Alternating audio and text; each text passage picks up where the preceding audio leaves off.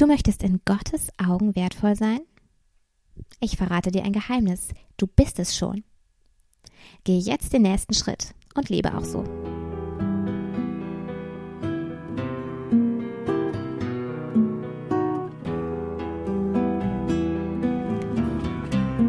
Herzlich willkommen beim Lili unter Dornen Podcast. Werde zu der Frau, als die du geschaffen wurdest.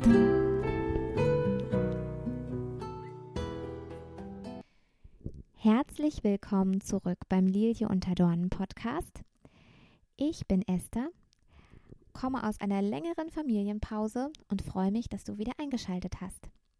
Heute geht es um das Thema, welche Bibelübersetzung ist für mich die richtige, beziehungsweise wie kann ich eine Bibel finden, die zu mir und meinem Leben am besten passt.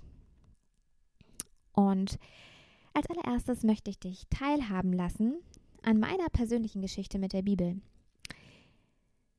Wie jeder Mensch auf dieser Erde habe auch ich irgendwann angefangen, in der Bibel zu lesen, jedenfalls wie jeder, der die Bibel liest, und habe dabei mit einer ganz einfachen, in Anführungszeichen, einfachen Übersetzung angefangen, mit einer Übersetzung, die den biblischen Urtext paraphrasiert, also teilweise umschreibt, in die heutige Sprache übersetzt.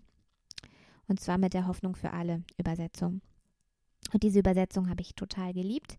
Ich habe mich dort das erste Mal mit vielen Bibel, biblischen Texten auseinandergesetzt. Ich habe sie, die Bibel lieben gelernt. Ich habe die Texte in mich aufgenommen und vieles verstanden.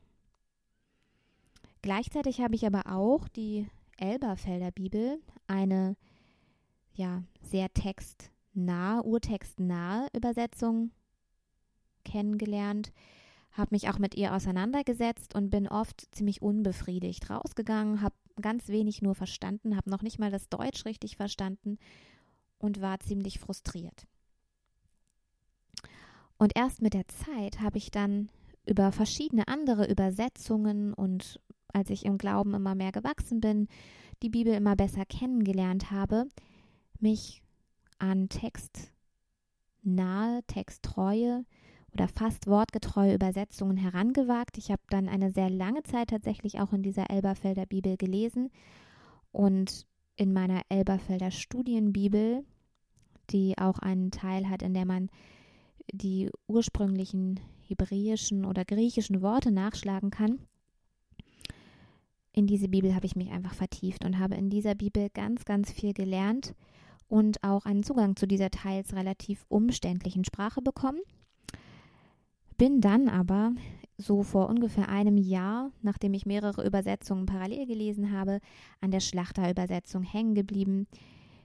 Ich habe immer Elberfelder und Schlachter äh, nebeneinander gelesen, habe auch in, den, in die Urtextbegriffe hineingeschaut und fand oft die Schlachterübersetzung präziser, aber der Elberfelder Übersetzung doch sehr ähnlich. Von daher bin ich jetzt tatsächlich da angekommen, dass ich textnahe Übersetzungen am allermeisten schätze. Ich gucke aber auch immer wieder in ganz, ganz moderne Übersetzungen rein und lasse mir da auch sehr gerne was erklären und bekomme einen neuen und einen anderen Zugang zu diesem Text. Und genau so möchte ich dir jetzt ein paar Bibeln einfach vorstellen, ein bisschen was erzählen über verschiedene Bibelübersetzungen.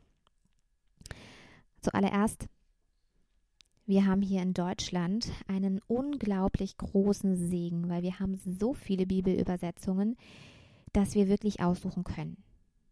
Es sind zahlreiche, also alleine bei, ich glaube, dem Bibel irgendwo mit Bibelübersetzern sind 35 Bibelübersetzungen aufgelistet und es gibt noch zahlreiche mehr. Und das Spannende ist, dass jede dieser einzelnen Übersetzungen ihre ganz individuellen Stärken und Schwächen hat. Also man wird immer irgendetwas finden an jeder Übersetzung, was diese Übersetzung richtig gut macht und wo man ganz, ganz viel lernen kann und man wird auch immer die Grenzen jeder Übersetzung sehen und bemerken. Und deshalb kann man auch unterschiedliche Übersetzungen für unterschiedliche Zwecke verwenden und auch in unterschiedlichen ja, Wachstumsphasen des Christseins oder auch für unterschiedliche Arten, wie man die Bibel liest. Ich habe zum Beispiel letztes Jahr die Bibel komplett durchgelesen und habe da größere Teile der Bibel am Stück gelesen und habe mich da wirklich dann auf eine, ja, auf eine paraphrasierende, eine kommunikative Übersetzung gestützt.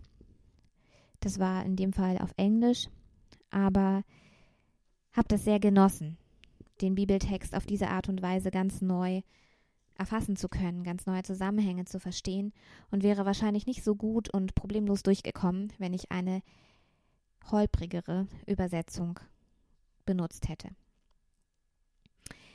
Ja, also man kann die Übersetzungen in zwei verschiedene große Gruppen einteilen. Einmal in wortgetreue oder urtextnahe Übersetzungen und in moderne kommunikative Übersetzungen, die ja, die eben in eine moderne Sprache übertragen sind. Zu den urtextnahen Übersetzungen zählen zum Beispiel die Elberfelder Bibel, die ich erwähnt habe, die ganz besonders nah im Text ist, die Schlachterübersetzung, in großen Teilen auch die Luther-Übersetzung und die Einheitsübersetzung. Einige moderne Übersetzungen oder kommunikative Übersetzungen sind zum Beispiel die Neues Leben Bibel, die Hoffnung für alle, die neue Genfer Übersetzung, die Gute Nachricht Bibel und für die, die es ganz kommunikativ wollen, auch die Volksbibel. Genau. Ich fange mal an, euch ein paar ganz kommunikative Übersetzungen vorzustellen. Die erste, mit der ich auch selber angefangen habe zu lesen, ist die Hoffnung für alle. Diese Übersetzung ist eigentlich keine richtige Übersetzung, sondern sie ist eher eine Übertragung. Das bedeutet, der Bibeltext wird ziemlich frei übersetzt und übertragen in unsere heutige Sprache, sodass wir diesen Text gut verstehen können. Dabei kommt es natürlich auch vor, dass diese Umschreibung ausdeutend ist. Das heißt, es ist gleich auch eine gewisse Interpretation mitgeliefert, was gerade für Einsteiger ins Bibellesen sehr praktisch ist, weil sie wirklich hilft. Dabei hilft die Bibel zu verstehen und auch viel Kontext, viel umschreibende Begriffe werden richtig, richtig gut erklärt. Eine weitere dieser sehr modernen Übersetzungen ist die Gute Nachricht Bibel. Das ist auch eine kommunikative Übersetzung, die eine moderne und flüssige Sprache hat, teilweise angepasst an unsere heutige Sprache. Teilweise werden Begriffe umschrieben, schwere Begriffe werden erklärt. Und diese Übersetzung ist besonders gut für Menschen, die kirchenfern sind, die sich mit diesen ganzen biblischen oder ja, traditionell kirchlichen Ausdrücken nicht so gut auskennen. Eine andere Übersetzung, die ich auch sehr viel gelesen habe, ist die sogenannte Neues Leben Bibel. Die Neues Leben Bibel hat eine relativ schlanke Sprache, also sie ist nicht großartig umschreibend, benutzt aber Alltagssprache mit biblischen Begriffen. Also Begriffe wie Sünde, Gnade, werden tatsächlich auch so aufgeführt und übernommen, sodass diese Übersetzung ganz gut ist für Menschen, die ja in die Gemeinde gehen, die die Bibel schon kennen, die sich auch mit diesen Begriffen auskennen und sich eine Bibelübersetzung wünschen, die relativ nah an ihrem Lebensgefühl ist, die gut verständlich ist. Und die Neues Leben Bibel ist auch zum Beispiel unschlagbar als Zweitbibel zu einer Bibel, die ziemlich texttreu ist. Und meine ganz persönliche Lieblingskommunikative Übersetzung ist eigentlich eine Mischform. Diese Bibel ist die neue Genfer Übersetzung. Das ist eine ganz neue Übersetzung. Ganz so neu ist sie nicht mehr. Aber es wird immer noch am Alten Testament gearbeitet. Das heißt, bis jetzt sind das Neue Testament, die Psalmen, die Sprüche und soweit ich das mitbekommen habe, auch die ersten zwei Bücher Mose erschienen.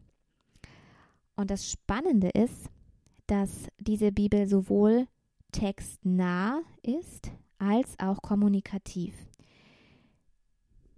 Ich mag an dieser Übersetzung einfach sehr, dass in den Fußnoten auch immer wieder Umschreibungen oder genaue Begriffe aus dem Grundtext und aus dem, ja, aus dem Grundtext, aus dem Urtext verwendet werden, sodass man direkt auch eine Umschreibung, die vielleicht sehr übertragen ist ins heutige Deutsch, am Urtext auch prüfen kann und schauen kann, ist das wirklich so, empfinde ich das auch so, würde ich das auch so übersetzen. Diese modernen Übersetzungen kann ich euch alle ans Herz legen. Ich habe sie alle gelesen und habe sie auch alle lieben gelernt. Auf ihre Art und Weise und für, jede verschieden, für jeden verschiedenen Lebensabschnitt hatte ich meine Bibel. Und jetzt komme ich dazu, euch die textnahen oder wortgetreuen Übersetzungen, die ich persönlich kenne, vorzustellen. Ich habe schon erzählt von der Elberfelder Übersetzung. Das ist eine der textgetreuesten, texttreuesten Übersetzungen, die man hier im deutschen Raum finden kann. Aber dadurch, dass sie so textnah ist, hat sie auch ein großes Problem, was ich auch schon angesprochen habe. Der Text liest sich holprig und viele Begriffe wirken für uns veraltet.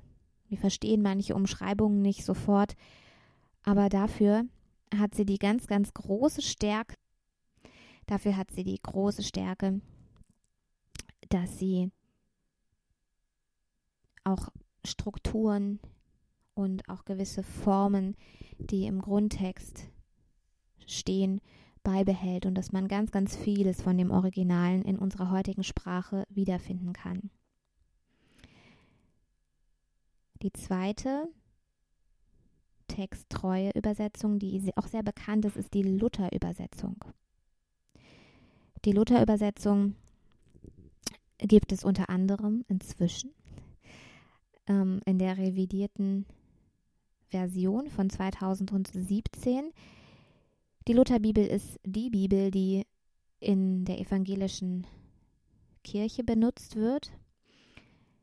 Die Texte sind uns allen sehr bekannt, also gerade bekannte Texte sind die Worte für uns in Fleisch und Blut übergegangen in großen Teilen ist die Lutherbibel tatsächlich sehr textnah, aber manchmal umschreibt sie auch Dinge. Luther hat gewisse Begriffe ja übertragen, hat dem Volk aufs Maul geschaut, wie er gesagt hat, und dort eben auch einiges ausgedeutet. Wer aber eine schöne Sprache, eine klangvolle Sprache liebt, der kann bei der Lutherbibel auf keinen Fall etwas falsch machen. Und die dritte Übersetzung, die ich auch persönlich ja ganz besonders liebe, ist die Schlachterübersetzung. Die Schlachterübersetzung ist meiner Meinung nach der Elberfelder Übersetzung sehr, sehr ähnlich. Und ist textnah ist für mich teilweise deutlicher oder leichter verständlich als die Elberfelder Übersetzung, ist ihr aber sehr ähnlich, orientiert sich aber wohl, was ich gehört habe, auch an umstrittenen Texten. Also viele Leute greifen tatsächlich auf die Elberfelder Bibel zurück. Ich schwöre auf die Schlachter. Ähm, man kann auf jeden Fall mit beiden Bibeln nichts falsch machen. Und ganz spannend finde ich persönlich, weil ich mich damit ganz wenig auskenne, die Einheitsübersetzung. Das ist eine Übersetzung, in die die katholische Kirche benutzt. Und weil ich aus dem Evangelischen komme, kenne ich mich da nicht wirklich gut aus. Aber die Einheitsübersetzung ist textnah. Sie ist relativ flüssig zu lesen und sie enthält auch die Apokryphen. Das heißt, es sind die Apokryphen sind Bücher, die zwischen dem Alten und Neuen Testament entstanden sind und von der evangelischen Kirche und auch von den Juden nicht anerkannt werden als ja als Teil der Bibel. aber als interessante Lehrbücher. Also in der Lutherbibel 2017 sind sie tatsächlich auch enthalten, aber gekennzeichnet als Apokryphen. Genau. So viel zu den ja, zu den verschiedenen Bibelübersetzungen. Wenn du ein Einsteiger bist beim Bibellesen, dann würde ich dir empfehlen, dich für eine kommunikative, moderne, paraphrasierende Übersetzung zu entscheiden, zum Beispiel für die Hoffnung für alle oder für die gute Nachricht Bibel oder für das neue, die neue Leben oder für die neues Leben Bibel. Wenn du was Texttreues, was Textnahes suchst, dann kannst du mit der Elberfelder, der Luther oder der Schlachter, aber auch mit der Einheitsübersetzung definitiv nichts falsch machen. Eine Übersetzung, die ich persönlich super spannend finde, die ich leider selber noch nicht habe, aber hoffentlich irgendwann haben werde, ist, die, ist das jüdische Neue Testament. Das hat ein Jude übersetzt. Und in diesem jüdischen Neuen Testament, da werden tatsächlich Worte verwendet, die normalerweise in unsere Sprache übersetzt werden. Zum Beispiel die Namen sind tatsächlich die original jüdischen Namen. Man liest dann nicht mehr von Jesus, sondern von Jeschua. Und auch die verschiedenen Orte werden hebräisch bezeichnet und genannt. Also wer die jüdischen Wurzeln gerne auch in seiner Bibel finden möchte, der ist mit dem jüdischen Neuen Testament auf der sicheren Seite. Und um euch eine kleine Kostprobe zu geben, wie unterschiedlich das doch sein kann, habe ich den Text von dem Psalm 23 mal in verschiedensten, in ganz verschiedenen Ausgaben mir rausgesucht und lese euch einfach ein paar vor. Die gute Nachricht Bibel schreibt Psalm 23, ein Lied Davids. Der Herr ist mein Hirt, darum leide ich keine Not. Er bringt mich auf saftige Weiden, lässt mich Jetzt muss ich kurz mal die Seite wechseln. Ruhen am frischen Wasser und gibt mir neue Kraft. Auf sicheren Wegen leitet er mich. Dafür bürgt er mit seinem Namen. Der gleiche Text in der Hoffnung für alle. Ein Lied von David. Der Herr ist mein Hirte. Nichts wird mir fehlen.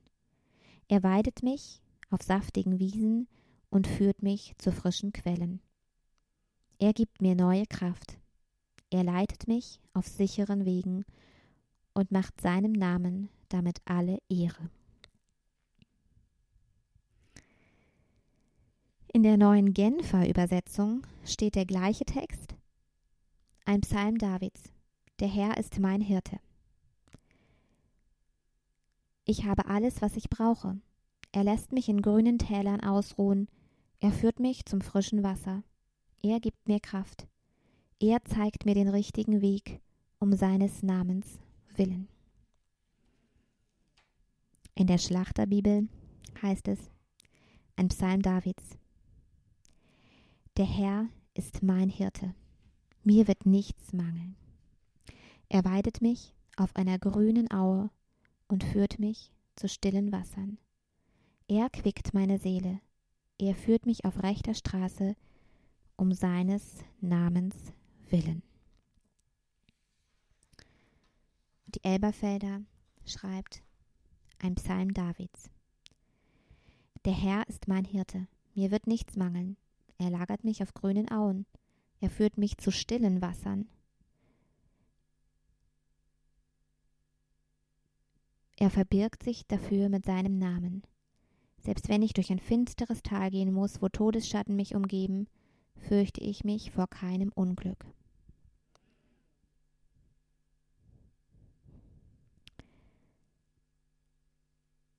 Und die Einheitsübersetzung schreibt oder sagt, ein Psalm Davids, der Herr ist mein Hirte, nichts wird mir fehlen.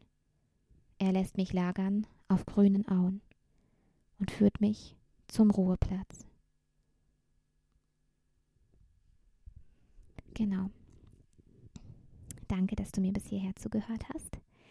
Wenn du Interesse daran hast, herauszufinden, mit welchem Bibelleseplan du gerne in der Bibel lesen möchtest, wie du deine Bibellese gestalten kannst, dann schau unter www.lilie-unter-dornen.de. Dort gibt es einen Blogartikel genau zu diesem Thema. Bis zum nächsten Mal.